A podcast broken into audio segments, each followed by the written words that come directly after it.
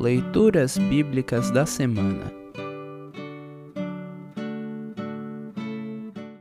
O trecho do Antigo Testamento para o 21º domingo após Pentecostes está registrado em Eclesiastes 5, 10 a 20. Para compreender melhor este trecho, ouça esta breve introdução. O livro do Eclesiastes, também chamado de O Pregador, traz as reflexões de um sábio sobre a existência humana. O início do Eclesiastes dá a entender que seu escritor seria o rei Salomão, mas seu nome não é explicitado. Por vezes, o escritor assume o papel de cético, isto é, de alguém que duvida de tudo, ou de um amargurado.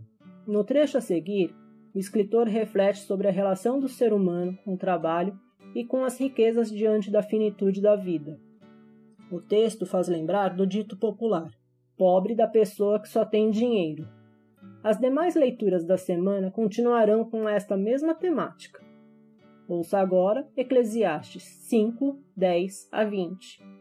Eclesiastes 5, 10 a 20. Quem ama o dinheiro nunca ficará satisfeito. Quem tem a ambição de ficar rico nunca terá tudo o que quer. Isso também é ilusão. Quanto mais rica é a pessoa, mais bocas tem para alimentar, e o que ela ganha com isso é apenas saber que é rica.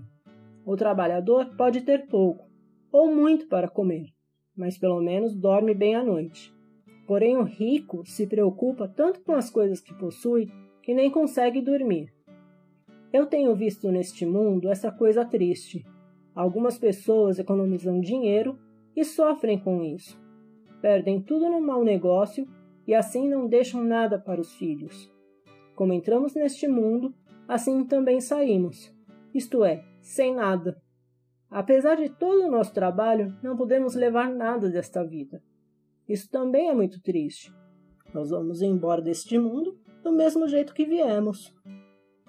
Trabalhamos tanto, tentando pegar o vento. E o que ganhamos com isso? O que ganhamos é passar a vida na escuridão, na tristeza, preocupados, doentes e amargurados.